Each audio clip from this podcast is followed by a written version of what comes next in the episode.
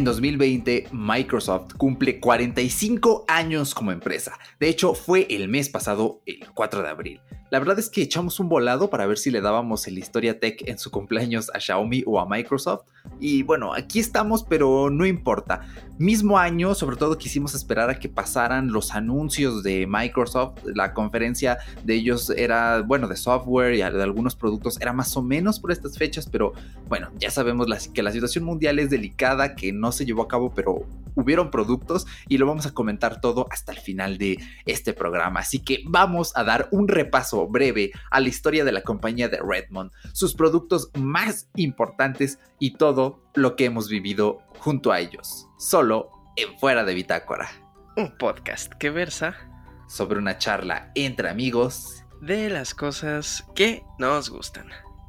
Arranca podcast.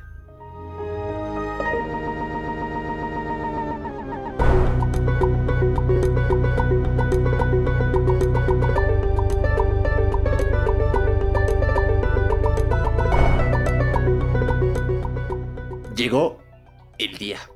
Recorremos uno de los más grandes círculos en la historia tecnológica. Ya habíamos hablado de IBM, que a mi parecer es uno de los mejores Historia Tech por lo interesante que fue la compañía. Te recomiendo escucharlo si no lo has hecho aún, porque ahondamos con detalle en cómo Microsoft le clavó un puñal por la espalda a IBM. Sí, así de dramático fue. Y hoy tenemos el otro lado de la moneda. Te saluda Eric Soto, alias Erochka, y como siempre me acompaña el mejor co-host del mundo. ¿Cómo va todo por allá? Aplausos, por favor, aplausos. No, no es cierto. Eh, todo de maravilla. Eh, con esta pues nueva historia, bueno, no es nueva para nosotros, hasta cierto punto sí, tenemos el conocimiento de diferentes caras de la moneda porque bueno, hoy vamos a ver el lado de la cara de la moneda de Microsoft, también el de IBM y por ahí hay una, un dato curioso de la famosísima manzana mordida que bueno, también está involucrada en esta historia. Así que vamos a desglosar esta, pues esta dramaturga historia porque hay de todo un poco en la historia de Microsoft y está muy interesante. Entonces vamos a ver qué sucede en este pues, episodio de Historia Tech. Exactamente, y como tenemos costumbre, preparamos algunos datos curiosos de Microsoft.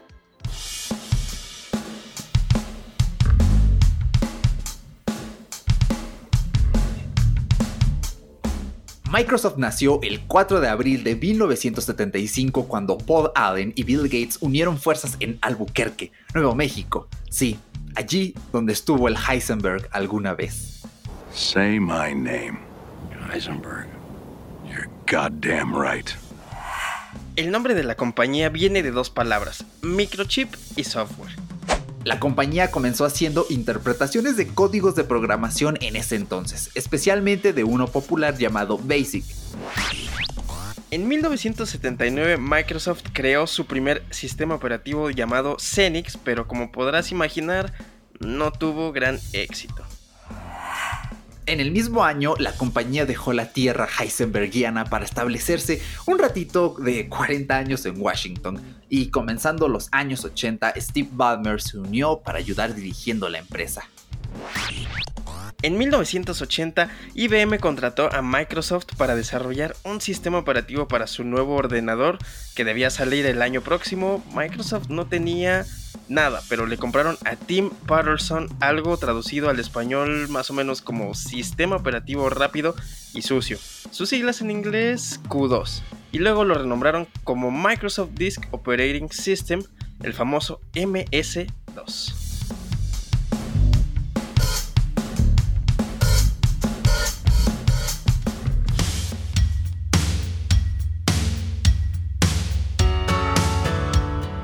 No sé tú, pero creo que de todas las historias tech que llevamos hasta ahora, la de Microsoft inicia muy vertiginosa. Y vaya que tuvieron un inicio y han sabido aterrizar su identidad. Y ojo aquí a otro de esos detalles para charlas de bar, esas para presumir a la gente, quizá a un chico o a una chica que te gusta, que quieres impresionar, eh, pues que involucra el logo de Microsoft. Ya en la actualidad son cuatro cuadritos, todos lo tenemos en la memoria. Un cuadrito es de color azul y representa a Windows. Otro de color rojo que representa a Office. uno de color verde que representa a Xbox y uno más de color amarillo que refiere a Bing, su buscador. A través de 45 años de historia, han condensado logros y fallos en cuatro grandes servicios y productos que han impactado nuestra relación con la tecnología. Así es, y el inicio de los grandes pasos fue sin duda en los famosos años 80.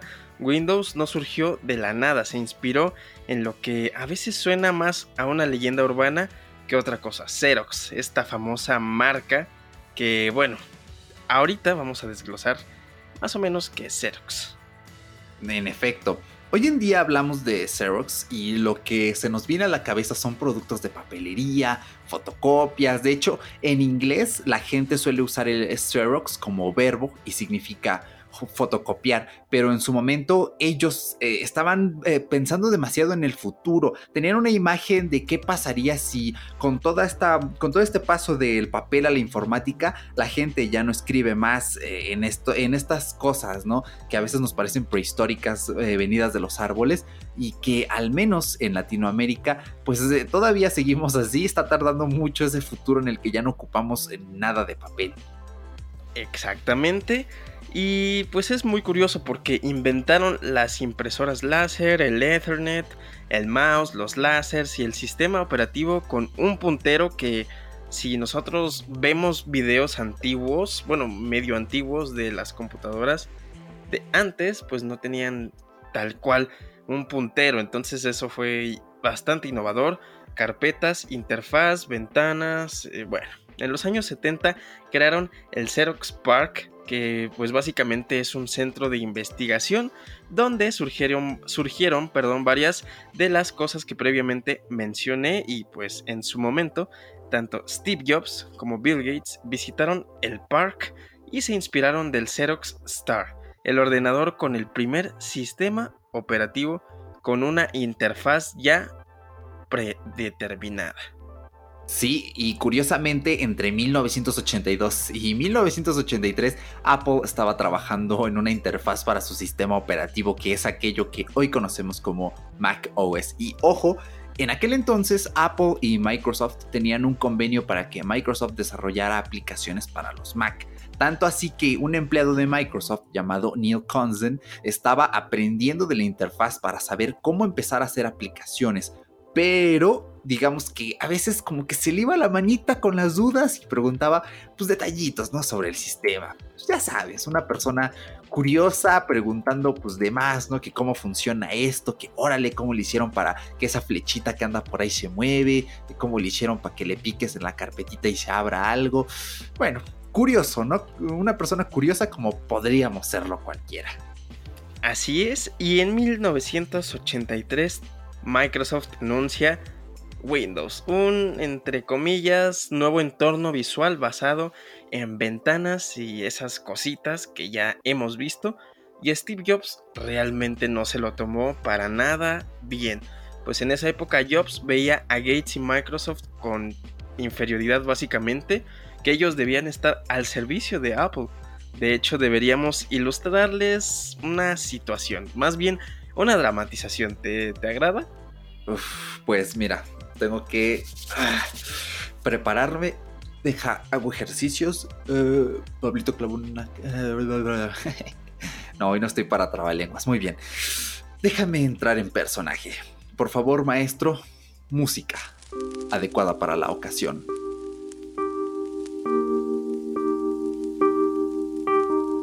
Cuando Jobs se enteró del anuncio de Windows, dijo, Traigan a Bill Gates inmediatamente. Lo quiero mañana por la tarde en esta habitación. Al día siguiente, así fue. Solo Bill, en una habitación rodeado de 10 empleados de Apple, entre ellos Jobs. Tú nos estás engañando. Confía en ti y nos estás robando. Bill estaba muy sereno. Miraba a Steve directo a los ojos, cosa que pocas personas soportaban hacer, y le dijo, Bien, Steve. Creo que tu forma de verlo más bien es como si ambos tuviéramos un vecino rico llamado Xerox y yo entrara a su casa para robar la televisión y darme cuenta que tú ya la habías robado antes.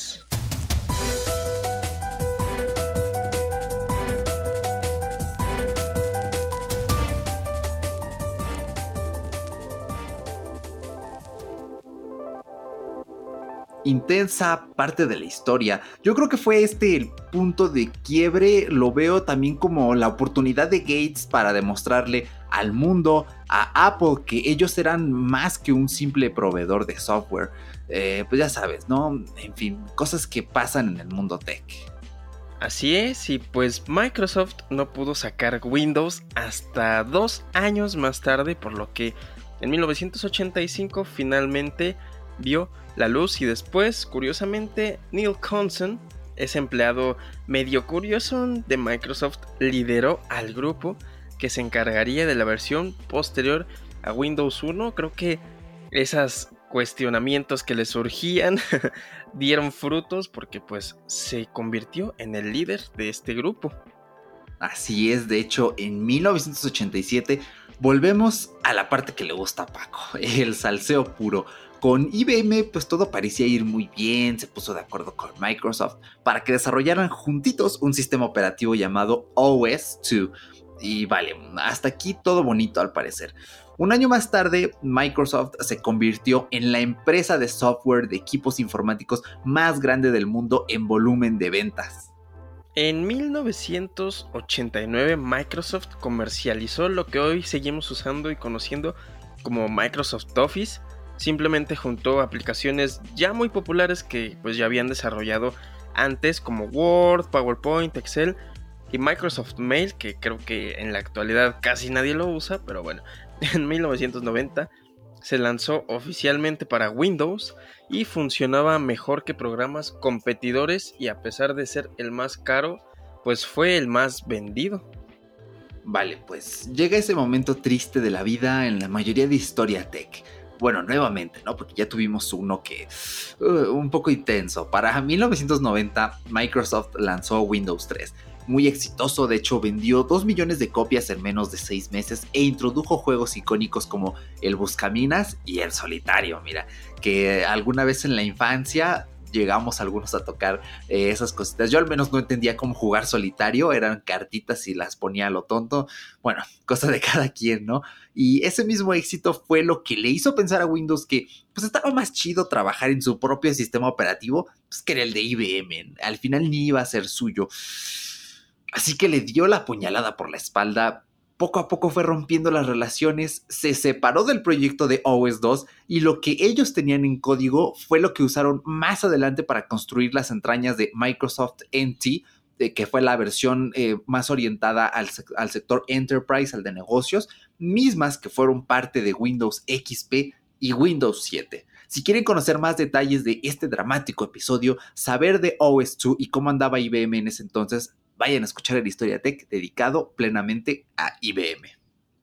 Así es, y ya en 1995 se lanzó ese famosísimo Windows 95 junto al célebre Internet Explorer, pues Windows 95 incluía el menú inicio, que es un diseño icónico de la época y vendió más de un millón de unidades en los primeros cuatro días únicamente, en los primeros cuatro días los sistemas seguían saliendo, Windows 98, en 1999 crearon MSN Messenger, que algunos conocimos como Live Messenger después. En el año 2000 no solo se lanzó Windows 2000, sino que Bill Gates dejó de ser CEO y le dio la batuta a Steve Ballmer, pero lo bueno llegó en el 2001, pues se lanzó Windows XP, probablemente el sistema más popular de la compañía para algunos como nosotros fue el primer sistema que usamos en una computadora y también en ese año se lanzó la primera Xbox. Igual ya hicimos un episodio hablando de la historia de Xbox para que vayan a darle una escuchadita porque también es súper interesante la historia de la compañía. Así es, y en 2005 salió ese famoso Xbox 360 y en 2007 se lanzó Windows Vista, el cual fue un cambio visual muy notorio, tremendo para decir verdad, pero desgraciadamente salen cosas nuevas, buenas, pero estaba de muy, muy, muy, muy mal optimizado. Sí, sí, sí. Muy mal.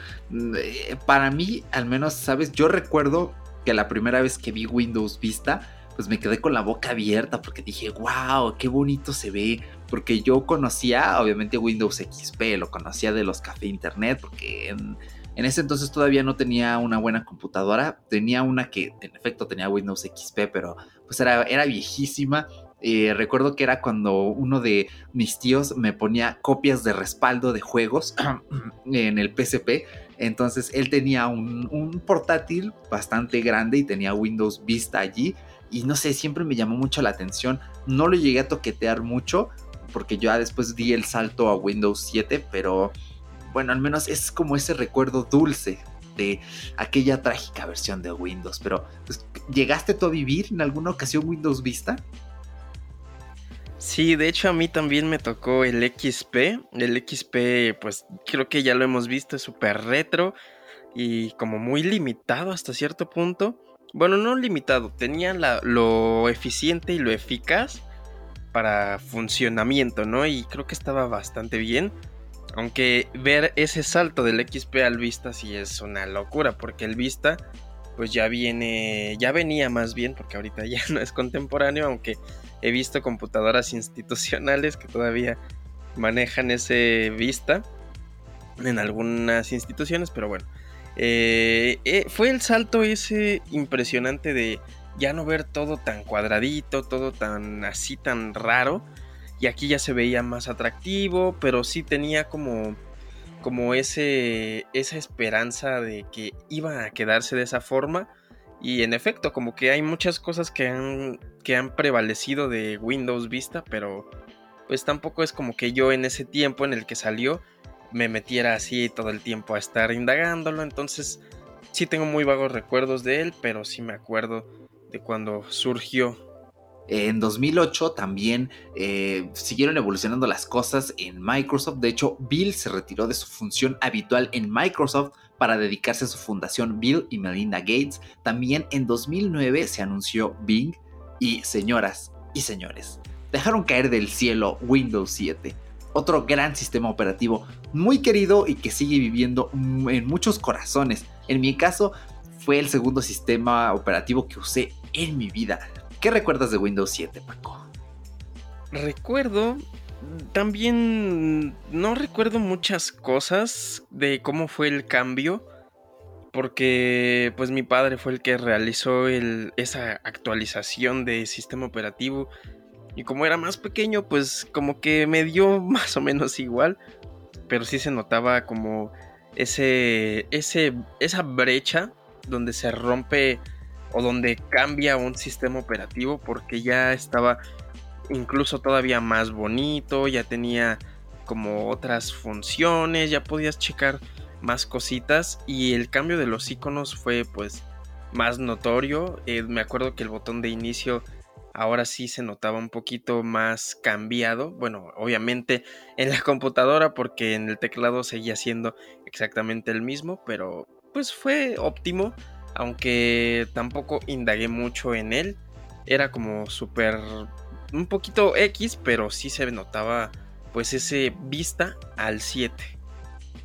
Sí, yo creo que fue al menos eh, lo mejor de los dos mundos, ¿no? Esa estabilidad de Windows XP sumado con el cambio visual que suponía Windows Vista. De hecho, estaba escuchando el episodio de la semana pasada del podcast de Aizen Code y justamente también hablaron de Microsoft y Sergio Navas dijo, bueno, se llamó Windows Vista porque llamaba mucho la atención a lo visual y tiene mucha lógica ese guiño de, de Windows, decir, bueno, vamos a ponerle un nombre en español para que todos lo entiendan, eh, está muy cool eh, y sobre todo pues ver, ¿no? Cómo evolucionó esto. Exactamente, eso que dijiste le diste al clavo, señores, ¿por qué? Porque nosotros conocíamos o ya habíamos visto que en ese tiempo había ya pues ordenadores que tenían eh, atractivos visuales, pero pues aquí fue donde Windows deschispó y, y, destacó entre todos, ¿no? Porque sacó estos diseños tan, tan bonitos para la época, eran totalmente innovadores. Así es, y también eh, todavía seguían proyectos de evolución en marcha, tenían otras cosas desarrollándose en el tintero y 2010 fue para Microsoft el año de los mortinatos, tuvo dos. El primero fue Kinect, que bueno, no creo que sea necesario comentar mucho. De todas formas, si quieren escuchar esa triste historia, igual en la historia tech de Xbox. Y el segundo fue Windows Mobile, que eh, ese sí lo vamos a comentar eh, más adelante en detalle. Muy bien, y en 2012 salió la primera tableta Surface que pues fue interesante, pero también surgió el famosísimo y odiado Windows 8, que yo la verdad no lo odié tanto, pero sí estaba medio raro. Sí, de hecho yo nunca usé Windows 8 porque precisamente no me gustaba. Eso sí, me encantaba el diseño visual porque es ese minimalismo al máximo que todavía heredamos en Windows 10 y que me gusta muchísimo, pero me acuerdo que odiaba el menú inicio, odiaba que se desplegara todo así por completo, o sea, no me gustaba nada. Y una vez uno de mis primos, que a él sí le gustaba el sistema, le gustaba tanto que cuando salió Windows 10 ni siquiera eh, subió de versión, se quedó en el 8 y me dijo, pues yo le instalé esta aplicación y me puso el menú normal. Y sí, en efecto tenía el menú inicio de toda la vida y dije, wow, ¿no? Pero no, aún así no llegué a pasar por la trampa de Windows 8. Créeme que era una, era una interfaz bastante atractiva. De hecho, a mí sí me llamaba la atención demasiado. A mí me tocó usarla. Pero sí era un poquito más... Mm, menos minimalista, si tú quieres. ¿Por qué? Pues porque ya tenías los logos, bueno, los iconos de todas las aplicaciones, programas. Incluso tenías gadgets por ahí o widgets, mejor dicho, porque te ponían el clima y cosas así. Y era interesante, pero lo hacía un poquito más complejo de utilizar y hasta te daba más flojera de buscar los programas específicamente. Entonces era como más complejo visualmente, pero también más complejo para usar. Cierto, totalmente de acuerdo con, con vos. De hecho, en 2013, pues igual siguieron esa misma senda de ese mismo diseño. Salió la Xbox One. Yo creo que el diseño visual de la Xbox One es un heredero clave de este diseño pues, de ventanas, ¿no? De Windows que ocupa este minimalismo en la interfaz. Es una interfaz muy bonita, un poco regada, más complicada que la del Play 4, pero salió y muy bien. Y aparte, Microsoft compró la división móvil de Nokia por algo estimado en alrededor de 6 mil millones de dólares. Es una historia bastante triste también. Fue un desastre. Nokia se terminó de hundir. Los móviles eran buenos, bonitos, incluso había baratos. Pero Windows Mobile no atrajo desarrolladores. Eh, bueno, vamos a comentar la experiencia porque yo tengo algunas vivencias un poquito más adelante. Pero váyanse haciendo una idea de que pues, es una historia desastrosa bastante trágica porque nosotros sabemos que antes de los años 10, de 2010, 2011, etcétera, Nokia tenía dominado prácticamente el mundo de los móviles, entonces era un movimiento que creo que Microsoft pensó interesante y como una famosa idea o que podría surgir algo bien, pero pues desgraciadamente vemos que Aquí no, y ojo, porque los, hay gente con la que he llegado a conversar que conocen los, los Nokia, Lumia, todos estos móviles que fueron de Microsoft, los, Microsoft, los Nokia que tenían integrado esta interfaz de Microsoft. Y fue muy interesante porque tenían este, este diseño que tenía Windows 8 y hay personas que no me lo, que no me lo han creído porque pues lo, llegaron a ver un móvil de esos en, en un aparador o algo así, pero no lo llegaron a utilizar y es algo curioso. En 2014, Microsoft compró Mojang, que es la famosa desarrolladora de Minecraft, y Satya Nadella fue nombrado CEO de la compañía. Este fue un cambio muy importante, ¿sabes? Probablemente Satya Nadella es uno de los mejores CEOs que ha tenido Microsoft. Probablemente es uno de los mejores CEO que ha tenido alguna compañía tecnológica porque él iba con esa mentalidad de dejemos de hacer dispositivos, al menos dejemos la rama móvil y vamos a concentrarnos en los servicios. Él entendió que los servicios son la son el negocio del futuro, son lo que vamos a usar todo y sus servicios se han enfocado en compañías y también en, usuarios. Eh, de hecho, em, un año más tarde, que fue en 2015, cayó en nuestras manos Windows 10. Ellos lo denominan como un servicio, al menos así lo vendían de inicio, y aquí sigue con nosotros funcionando como tal y mejorando año a año. Desde entonces, y principalmente, como ya mencioné por Satya, Microsoft ha cambiado mucho. Aunque seguimos viendo todavía uno que otro dispositivo, un Surface cada año. De hecho, recién presentaron los Surface Bots, que son un producto extraño. Bueno, en fin, ¿cómo ves a la Microsoft de hoy, Paco? Pues Windows, Windows 10 a mí se me hace hermoso, a mí me gusta, es como el híbrido de la combinación de ese Windows Vista inicial, incluso Windows 7 con el 8, es como una mezcla medio extraña pero a mí me encanta, a mí me gusta. Yo utilizaría un ordenador con este, con este Windows 10, corriendo Windows 10. Y sí, tiene total, toda la razón este señor. Satya Nadella supo que estas, bueno, la generación actual tiene muchísimas ganancias en base a los servicios y el vender Windows 10 como un servicio suena raro, pero creo que es una forma o estrategia de vender porque pues a final de cuentas es lo que está corriendo una computadora, entonces un servicio como tal creo que no, más bien engloba diferentes servicios que ya vienen con Xbox, que ya el Gold y todos estos, bueno, ya es un poquito más aparte, pero yo siento que Microsoft está haciendo las cosas bastante bien, creo que el estar sacando una Surface cada año la hace más interesante, de hecho vimos un tiempo la tendencia esa de que podías convertir tu tablet en una, en una laptop instantáneamente. A mí me encanta la idea. De hecho, sería interesante probar uno de esos dispositivos así como por unas semanas, una cosa así. Sería bastante bien. Digo, a mí sí me gusta Microsoft. Creo que a mí me encanta Microsoft. He tratado de adoptarla. Eso sí, ha tenido malas decisiones o decisiones que pensó que eran buenas. Pero pues es como cuando te sale el tiro por la culata, como, con lo, como lo fue con Nokia pero creo que están tratando de ponerse al nivel de las compañías que están ahorita como reinas del mercado, que es Apple, Amazon, entonces, bueno, creo que Microsoft está dando sus golpes certeros, como siempre lo ha hecho, pero desgraciadamente, como ya mencioné, no todos han sido buenos golpes, ¿no? No han sido bien ejecutados. Y yo creo que se ha estado, se ha estado manteniendo bastante bien. Al menos a mí todavía me gusta. Y el nuevo Xbox creo que pues es un movimiento que siempre funciona. Sin embargo, esperemos que no le suceda como han sido los catastróficos este, Kinect y todos estos experimentos raros en los que a veces se adentra Microsoft. Que, ojo, no son malos, pero pues tampoco han despuntado en cuanto a mercado. Aunque sí ha habido muy fans de Microsoft que que pues adoptan básicamente todo lo que Microsoft hace. Es como cuando nosotros decimos, ay, es que Apple hizo esto y eh, no me gusta o está sucediendo esto, pero lo adoptamos. Simplemente es un producto más, es, estamos casados o enamorados de la marca. Y creo que eso es lo que le sucede a mucha gente con Microsoft también.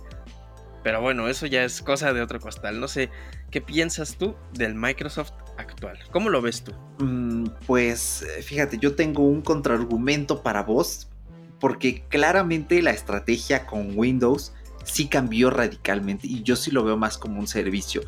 Porque, bueno, ya dijimos, ¿no? Hace un momento que cuando salía un nuevo Windows, pácatelas, ¿no? La mayoría, no todos, pero sí la mayoría vendían mucho y así era antes, ¿no? Porque ahorita tenemos un concepto de, ah, mi sistema operativo tiene un bug, pues en mañana, en una semana, me llega un parche. Antes no era así, ¿no? Sino que sacaban Windows 3 en CD-ROOM o tal vez en algún otro medio como un disquete. En, bueno, ya a partir de los años 80, para finales, ya estaban sacando los sistemas operativos en CD-ROOM. Y al menos en ese entonces, pues era lo que tenías, o sea, no se podía actualizar porque no tenían Wi-Fi, ¿no? Para lanzar una OTA. Entonces hay que tener eso en mente. Entonces si sacaban Windows 3.1, había otra vez que pasar por caja. Y ya ahí ya estaba arreglado el sistema. Entonces antes, pues sí era bien sabido, ¿no? Que, bueno, todavía sigue en práctica. Eh, la gente piratona, por ahí sigue bajándose los Windows, las licencias, todo acá. Pues con cosas, con, con cosas que no están bien, ¿no? Que no son legales. Pero ya es menos común porque de en 2015 empezaron a ofrecer la actualización gratis, dijeron, vale, por un año va a ser gratis, luego expandieron el tiempo y eh, bueno, al menos ahorita lo que sucede es que si tienes una PC que te la haya vendido un fabricante, por ende tiene como una licencia de por vida para ese equipo y siempre puedes estar usando Windows. De hecho, no importa si lo formateas e instalas de cero el sistema operativo, tu computadora tiene su propia clave dentro y solita se da de alta y listo, no te tienes que preocupar por ningún problema de activación con Windows, ¿no? entonces, creo que ha cambiado mucho la cosa porque ya no te venden ese CD-ROOM, sino que ahora te venden una licencia. Es una licencia cara, son 3.500 pesos, unos 150, mm, 175 dólares barra euros. Entonces, em, hay que tener en cuenta que es una licencia de por vida, un solo usuario.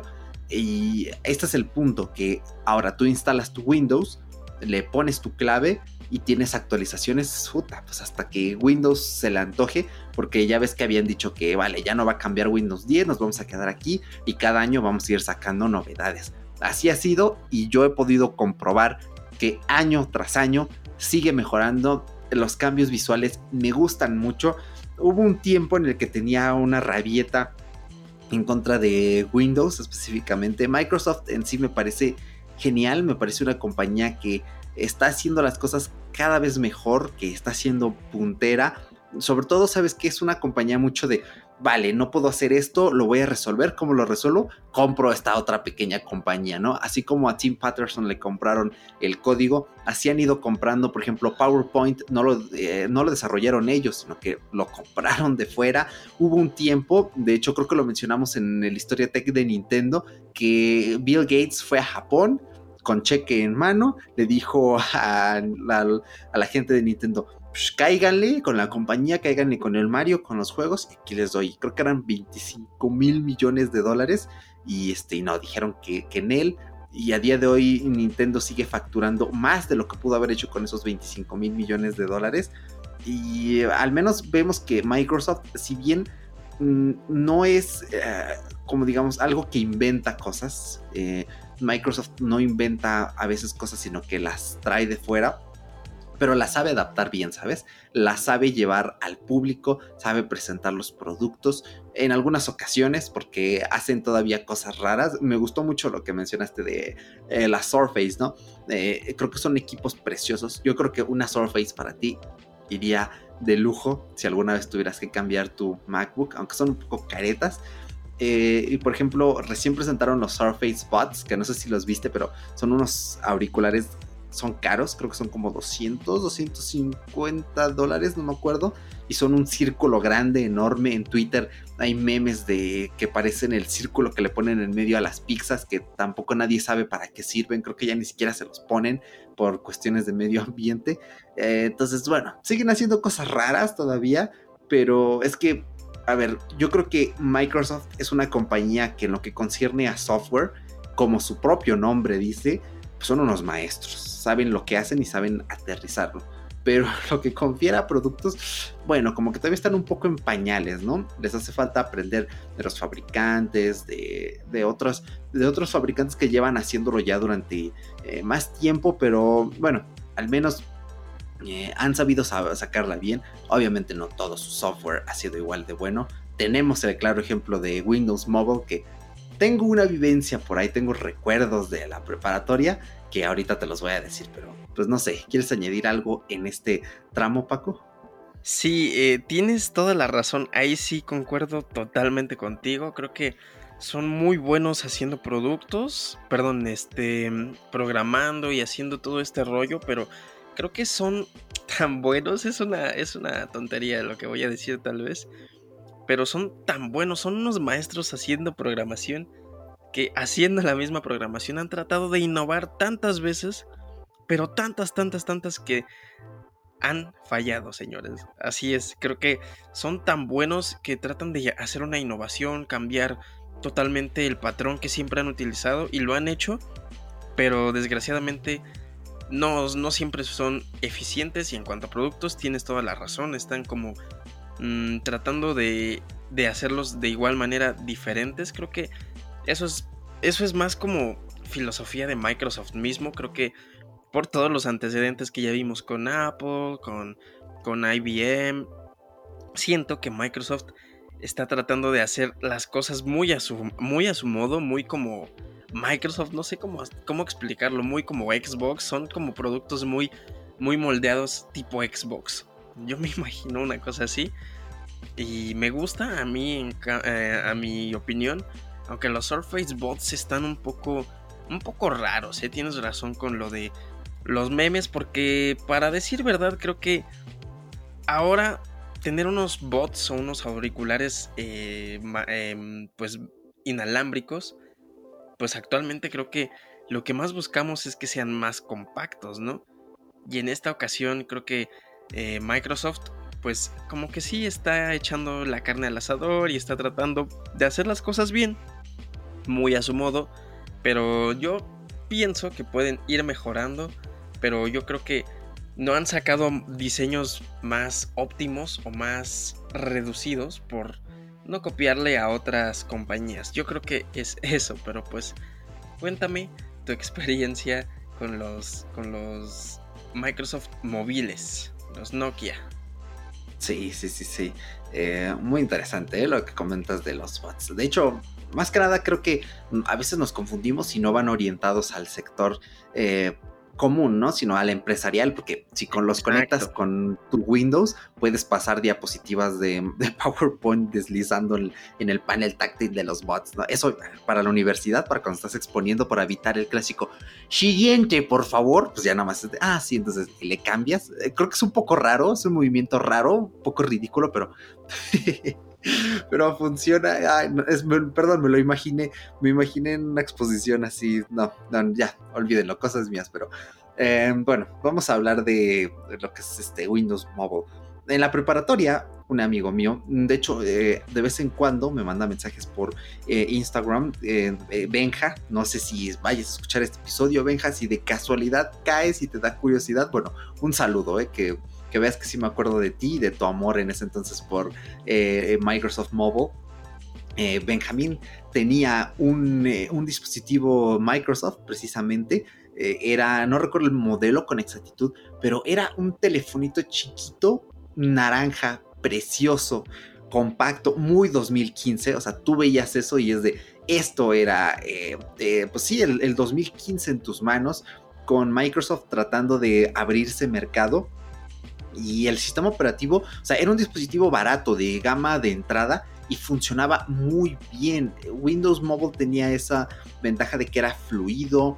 Eh, tristemente, de hecho, eh, hay un artículo, pueden consultarlo en las fuentes del episodio, en el que Bill Gates dice que eh, perdieron básicamente como unos, bueno, en sí él perdió 400 millones de dólares, la compañía ya vimos que se gastó esos casi 6 mil millones de dólares y después tuvo que volver a venderlo, entonces bueno, fue por ahí como una pérdida.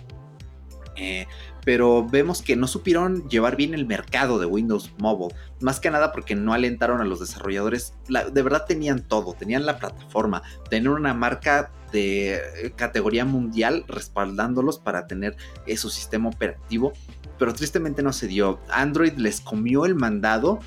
Eh, bueno, Windows lo entendió ya muy tarde, de hecho, creo que fue el año pasado cuando, no sé si te enteraste Paco, pero anunciaron eh, un dispositivo plegable, pero tiene una bisagra en medio. Entonces es como una especie de tableta que, bueno, no es un móvil, pero puedes ponerle SIM, lleva Android. Entonces, pues ahora sí que al final entendieron que pues no puedes con el enemigo, tristemente te le tienes que unir. Eh, pero aún así, mi recuerdo de Windows Mobile es que era un buen sistema operativo, llegamos a ver cada año, ¿no? Los lanzamientos, los dispositivos. A mí se me queda mucho en la memoria ese Windows que tenía este Benja. En algún momento me lo planteé y dije, ah, estaría bien chido, ¿no? Cambiar mi Motorola por un, Lumia un, o un Microsoft Mobile, porque en ese entonces ya no eran como tal Nokia. Eh, algunos, otros sí, unos sí, unos no. Era medio raro. También eso causaba problemas pero no se dio. Pero ¿te imaginas? O sea, ¿te imaginas que en vez de haber tenido iPhone en esos años, tuviera un, Windows Mobile? Yo me hubiera muerto porque creo que fue en 2000 a finales o a principios de 2019 cuando Microsoft dijo ya no hay soporte muchachos, ya no va a funcionar WhatsApp, cómprense un Android o cómprense un iPhone, gracias y ahí nos vemos para la otra. Entonces, no sé qué hubiera hecho, pero tenía buenas cámaras, eso sí, eso sí sabía currarse la Nokia, pero Bueno, ese es mi recuerdo de Windows Mobile. No sé si tú hayas llegado a convivir con este sistema operativo. Fíjate que a mí no me tocó vivirlo tan de cerca, experimentarlo tanto. Sin embargo, yo sí soy medio fanboy de Microsoft. Soy, soy más fanboy de Apple, pero también soy muy fan de Microsoft y yo abrazo todo lo que haga Microsoft a pesar de que se equivoque y, haga tonterías de vez en cuando, pero pues no pasa nada. Yo, yo soy adoptivo, lo adopto, me gusta lo que hace y sí me tocó vivir la experiencia más o menos de colegas que llegaron a tener un móvil de estos, Nokia Lumia. Llegué a ver reviews y todo este rollo. Y a mí me gustaban, eran móviles muy, muy pues suyos, eran literalmente dispositivos que nadie podía haber hecho más que Microsoft mismo, porque pues eran muy a su estilo, eran como un Xbox en un, en un móvil, una cosa así, yo me imaginaba, y pues sí tenías todos los servicios de Xbox, podías ver tus tu gamer tag, a tus amigos, ciertas ciertos logros los realizabas desde el móvil. Entonces era muy interesante la estrategia que tenía Microsoft. Concuerdo bastante contigo. A mí me hubiera encantado que los dispositivos de Microsoft siguieran en la batalla y en la competencia de la actualidad. Sin embargo, hubo ciertas cosas que pues no lograron hacer bien. Y entre ellos, pues claramente fue el mal mercadeo que ya mencionaste. Las campañas que realizaba Microsoft no eran muy buenas, sus dispositivos eran hasta cierto punto como muy plásticos, pero muy bonitos. Como que tú los veías y era un dispositivo como, como un juguete casi casi.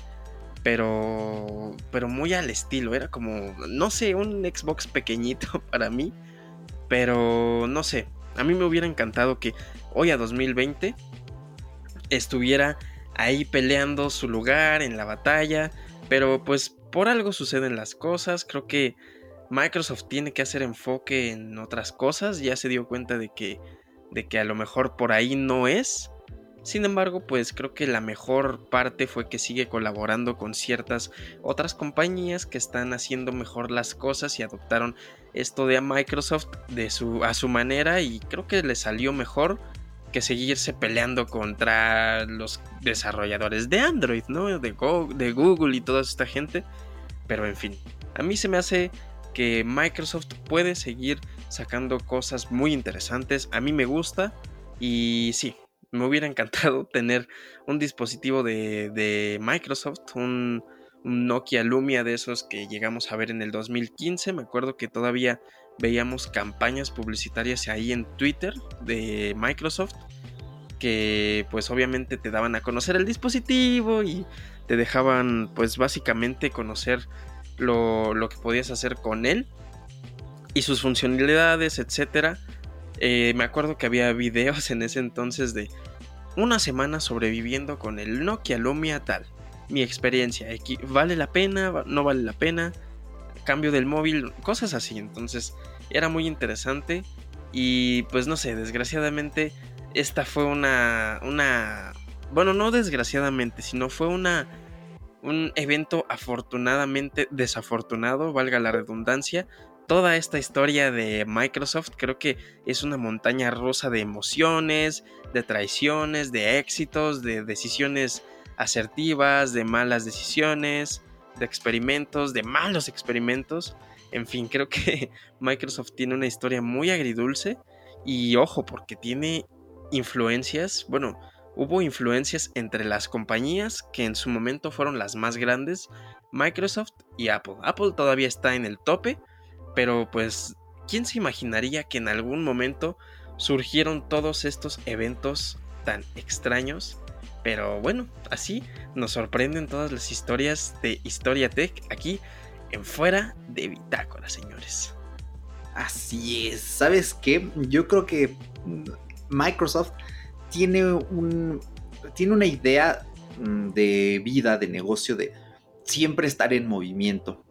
Creo que tal vez Microsoft ha sido una de las compañías que más se ha equivocado, que más impulsivas ha sido y que también más éxitos ha tenido, precisamente porque nunca se quedan quietos. Siempre están viendo qué puede ser lo nuevo, qué puede ser mejor, Eh, por ahí tenemos que uno de los herederos del diseño minimalista que vivimos en la tecnología hoy puede ser el neomorfismo.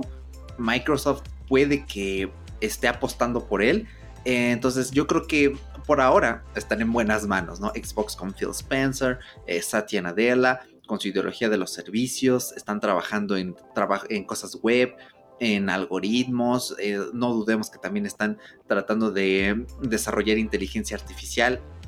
Entonces todo este tipo de cosas son las que colocan a Microsoft como una compañía que, ok, se arriesga, saben que hay cosas que no van a salir bien, saben que hay cosas que sí van a estar bien, pero eh, ellos saben que si no lo intentan, pues no van a hacer ruido, la gente va a creer que nada más lanzan una cosita al sistema y el Xbox ya, punto. Pero no, Microsoft es más cosas que eso. Sigue en constante cambio y esperemos que pues, las cosas sigan yendo para bien, que Windows 10 siga siendo un buen sistema operativo, probablemente el más completo como lo es hasta ahora. Yo supe acoplarme, hubo un tiempo en que tenía rabietas porque mm, yo al menos siempre he estado salado en lo que referente a Microsoft y Windows se refiere siempre tengo bugs, siempre pasan cosas raras, no sé por qué, deben ser los componentes de, mi máquina, tal vez cuando la cambie ya vaya mejor, pero bueno, así como he vivido experiencias bastante agrias con Windows, también he vivido buenos momentos. Todo mi flujo de trabajo lo tengo perfectamente ordenado en Windows. Sé dónde está cada cosa, sé cómo hacer cada cosa. Entonces, bueno, pues ¿qué nos queda, no? Más que no quejarnos eso sí, he logrado que en vez de yo trabajar para Windows, que Windows trabaje para mí, porque antes era al revés, tenía que estarle dando mantenimiento, pero he encontrado un balance, tengo buenas herramientas, justo lo que necesito. Microsoft Edge es un navegador que recién utilicé por un experimento y lo amo, me encanta. Todo lo que funciona, bueno, casi todo lo que funciona en Chrome funciona en Microsoft Edge, porque a veces para grabar en Zencaster o para grabar en CleanFeed si lo haces con Opera o con otro navegador, no funciona. Y en Edge sí. Todo va de lujo. Lo único que quizá no funciona de Google Chrome es editar, mm, perdón, editar documentos de Google sin internet. No se puede en Edge porque obviamente no lleva cargado en el software todo lo que es eh, la productividad de Google. Pero exceptuando eso, que es muy difícil quedarse sin internet para no usarlos, eh, va de lujo, va de maravilla. Yo les recomiendo que prueben Microsoft Edge. Ando por ahí en una mini campaña de intentar que la gente lo pruebe, que le dé una oportunidad, porque en el móvil también va muy bien. Yo lo tengo en el iPhone y lo sincronizo con la PC y va de lujo, me gusta bastante. Así que, eh, bueno, pues al menos estos son todos los, los detalles. Creo que hemos dado todo lo que concierne a una experiencia, a una vida utilizando Windows. Nuestras vivencias, como ven, comenzaron con Windows XP. No podemos decirles, ah, sí, Windows 95 iba muy bien, ¿te acuerdas, Paco? Porque todavía ni siquiera habíamos nacido, probablemente ni siquiera estábamos en planes. Pero ya lo que concierne a Windows XP, sí. Yo al menos cuando era niño era muy fan de ir al café internet de la esquina a sentarme y a dibujar en Paint, a jugar en Paint. Para mí Paint era como un juego. A día de hoy todavía lo utilizo, eh, más que nada cuando en los videos hago así como tomas tipo Draw My Life. A veces lo hago, entonces ahí utilizo Paint o hay una aplicación que se llama Microsoft Whiteboard, que es como un pizarrón y va de lujo, puedes escribir cosas y puedes... Eh, dibujar con la pantalla táctil está muy chula. Entonces, este, pues tiene bastantes herramientas. Me gusta bastante Windows 10 y nos queda mucho por vivir. Apenas Windows lleva 45 años. Se dicen fácil, como ven, no han pasado fácil. Y bueno, esperamos que en 5 años que hagamos el especial de 50 eh, años, de medio siglo, de 5 décadas de Windows, podamos seguir aquí que Windows obviamente siga, perdón, que Microsoft siga allí, porque si no, pues no hay de qué hacer el podcast.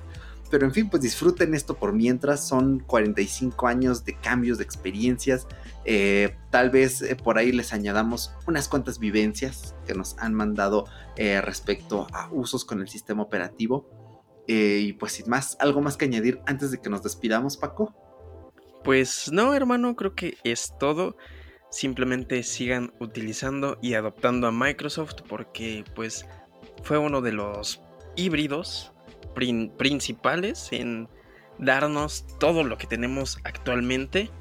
Y pues nada, creo que va para largo, Creo que Microsoft todavía tiene muchísimo que ofrecernos. Tal vez dispositivos móviles ya no, pero bueno, podremos ver a pues a las siguientes brechas, las siguientes generaciones qué va a haber y va a ser interesante, va a ser muy muy incluso intrigante, ¿no? El no saber qué va a hacer Microsoft. Digo, creo que sabemos que está encargada de Xbox y todo esto, pero pues demonios, no sabemos qué más va a surgir. Ese es mi veredicto final de Microsoft, porque yo la quiero mucho. Perfecto. Pues nos vamos despidiendo. Hemos llegado al final de este episodio. Recuerda que si quieres escuchar el resto de maravillosas historias de las compañías y sucesos más importantes del mundo geek, puedes escribir hashtag almohadilla gato historia tech en tu reproductor de podcast y vas a tener filtrados todos y cada uno de ellos. En YouTube funciona te aparece la playlist, porque ahí es más fácil escuchar los podcasts por esta cuestión de los play. Bueno, más fácil y más difícil entre comillas, ¿no? Pero también Spotify sirve, en Apple Podcast ya lo intenté, así que hagan la prueba por si quieren explorar de cuántas otras compañías hemos hablado. Igual te recordamos que puedes seguirnos en Facebook e Instagram como arroba fuera de bitácora para enterarte antes que nadie de los nuevos episodios y lo más importante para dejarnos una opinión de lo que te gusta de cada episodio, de lo que no te gusta, sugerir temas y entrevistados para futuros episodios. Igual si quieres mandarnos un audio para que se reproduzca aquí exponiendo alguna pregunta, alguna duda, algún comentario, adelante, a todo le damos ojo. Eh, gracias a las personas que nos han estado dando apoyo en las redes sociales, está de lujo. Y sin más, me despido. Soy Yerochka y ha sido un gustazo pasar esta hora contigo y por supuesto también contigo, Paquito. De igual manera, fue un gustazo tener otra historia tech aquí en Fuera de Bitácora. Muchísimas gracias por todo el apoyo y gracias podcast escucha por escuchar otro podcast más. Muchísimas gracias.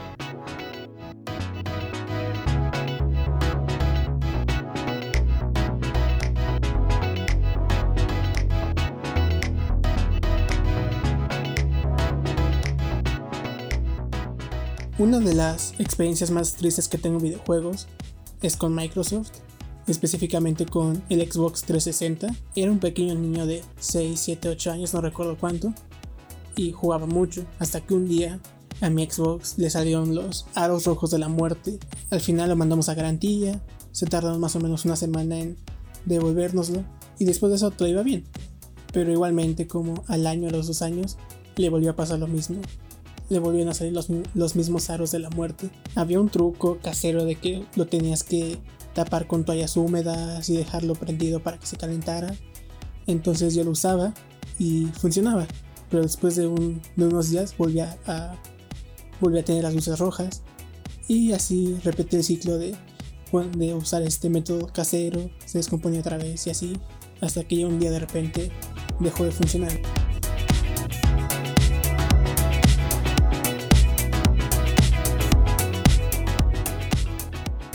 Microsoft. Es una compañía en la que todo el mundo conoce, todo el mundo reconoce su logo y a la que mucha gente le es fiel ciegamente, involuntariamente, creo yo.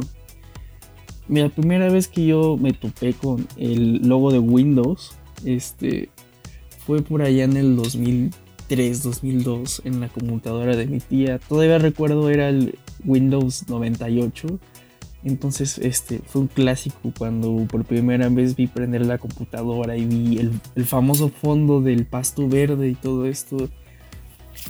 Eh, a lo mejor suena un poco fanboy, pero pues es la primera experiencia que tuve con la computadora y para serte sincero, sí fue algo mágico.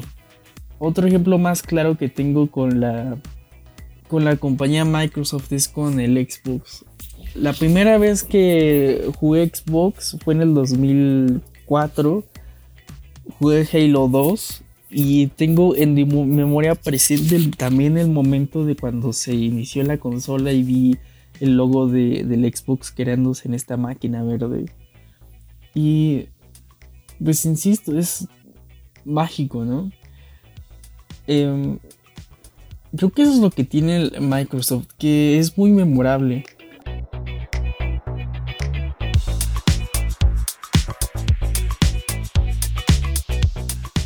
He de decir que a lo largo de mi vida he utilizado muchos productos y servicios de la compañía Microsoft y quiero hablar específicamente sobre la consola de videojuegos Xbox 360, la cual me considero que yo era un adicto a más no poder y en realidad yo disfrutaba muchísimo jugar con muchas personas en línea con este servicio llamado Xbox Live.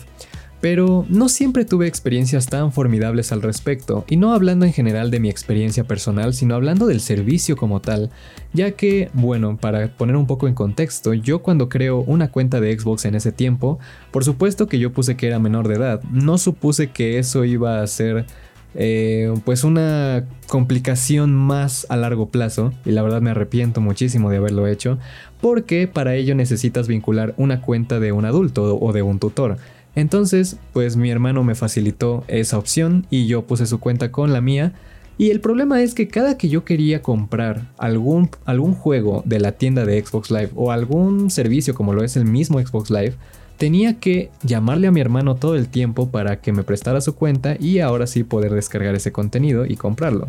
Por supuesto que esto involucra también poner una tarjeta de crédito y eso era un rollísimo porque mi cuenta era, pues como les digo, tenía muchas restricciones al ser menor de edad. Entonces, pues bueno, yo dije, ok, cuando cumpla 18 años, esos problemas ya van a desaparecer y no va a haber ninguna complicación.